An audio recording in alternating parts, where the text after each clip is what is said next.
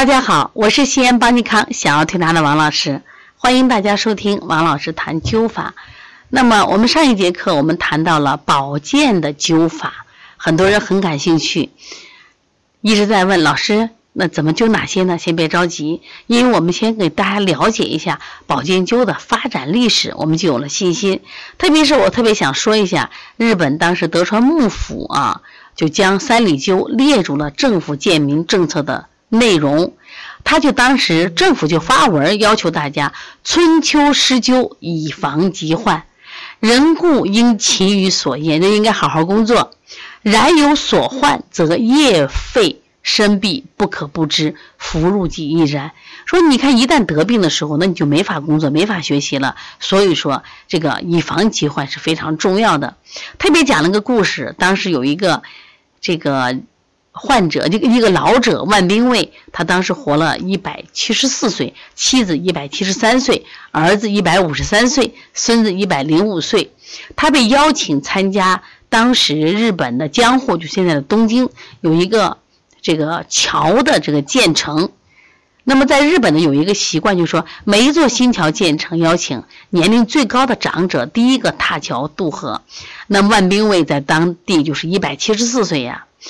但是这个长官就问他：“那你有什么长生之术呀？”这是我们很多人都想知道的啊。他说：“没什么。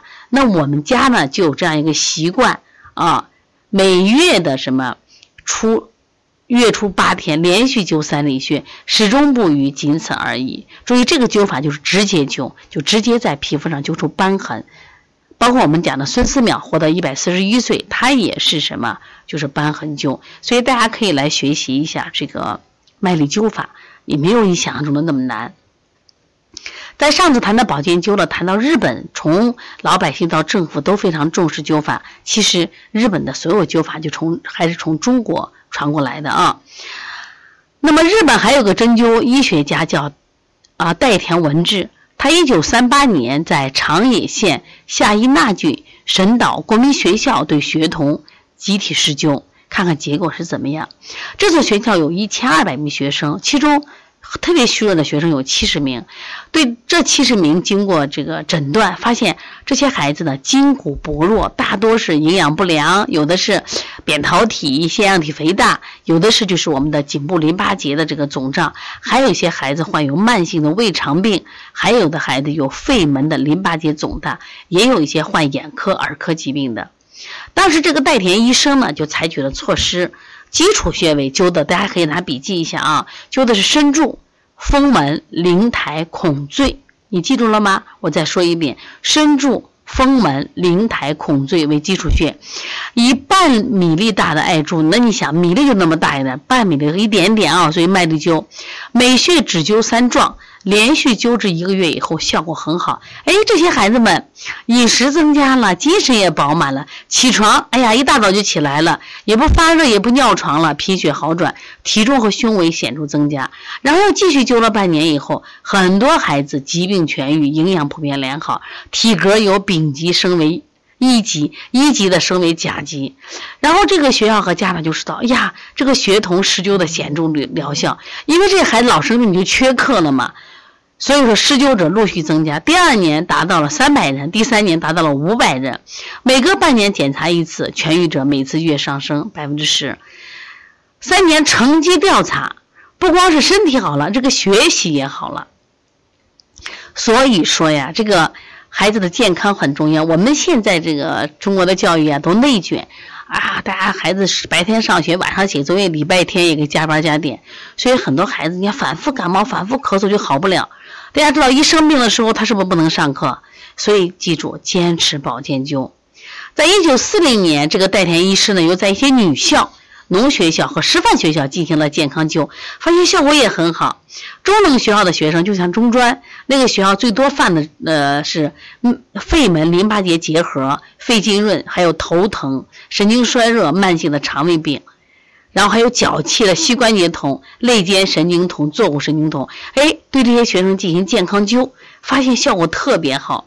另外的代田医师呢，他我觉得这个医师特别好，他作为一个医师，他擅长钻研嘛，就我就去体验嘛，就去临床实践嘛，然后对长野县的六座五百人左右的工厂进行了集体施救，发工人的毛病才多呢，是不是成年人光为了养家糊口了，有很多毛病，结果呢也非常好，说也取得了治病和保健的效果，这都是临床实践，你相信就好了啊！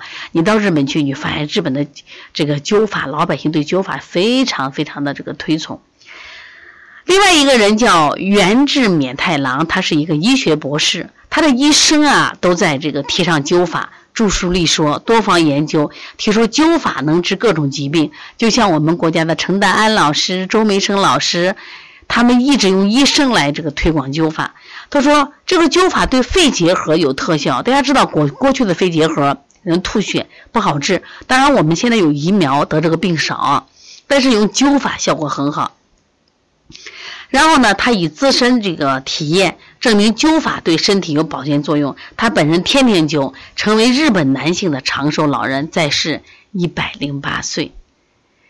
他在百岁以后呢，还给人施灸治病，创造了奇迹，是不是特别厉害啊？那么保健灸呢，不管在国内还在国外，都已经取得了相当好的效果。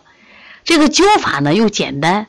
它比针法要容易嘛，本来保健灸呢也取穴不多，所以说呢很好学习。那下来呢，我给大家讲几个这个保健灸的穴位，教给大家。首先第一个就是大椎穴，那么大椎穴呢，我们取穴呢，它是在第七颈椎与第一胸椎的棘突下，恰好于肩。这个相平，那怎么取呢？一般的话，让病人是正坐，肩平，略低头。你一低头，在第七颈椎下和第一胸椎有个凹陷处取穴。就你低头的时候，你颈后与肩平，就出现一个高凸。那高凸者是第七颈椎，它的下一个凹陷就是大椎穴。如果有人出现两个高凸，下面的最大的会活动的是第七颈椎啊。那么这个第这个大椎穴它本身有什么作用呢？在它是在我们的这个脖子下背上的正中，属于督脉经，手足的六条阳经都在这里边交汇。说督脉有什么作用？上通于脑，有中总督足阳的作用，称为阳脉之海，所以它可以解表通阳、清脑。呃，清神，所以这个也可以防止我们的什么大脑这个记忆力衰老啊。它的在这个其他疾病里面，我们看看，比如呼吸系统，它可以治疗呼吸道感染、肺结核、肺气肿、咳嗽、哮喘、支气管炎；神经系统可以治疗癫痫、精神分裂症；血液系统，哎，它可以血液疾病，它能增加白细胞，它是一个退烧的好穴。全身退热穴对疟疾也有特效，但治疗疟疾的时候必须是在发作前两个小时治疗。对于其他的就是衄血，就吐血、流鼻血、黄疸、小儿的各种肝疾、中暑、荨麻疹、脚弓反张，里面我们的项背几种举急疼痛，还有强壮全身和解尿毒都有作用。所以它治疗的作用是特别多的啊。这个古代就是很多的医家就已经临床出来了，所以说这个呢灸法很简单，一种是直接灸，就在上面直接灸。一般保健的话，你三五壮、七到九壮就可以，也可以用这个艾条灸也没问题啊。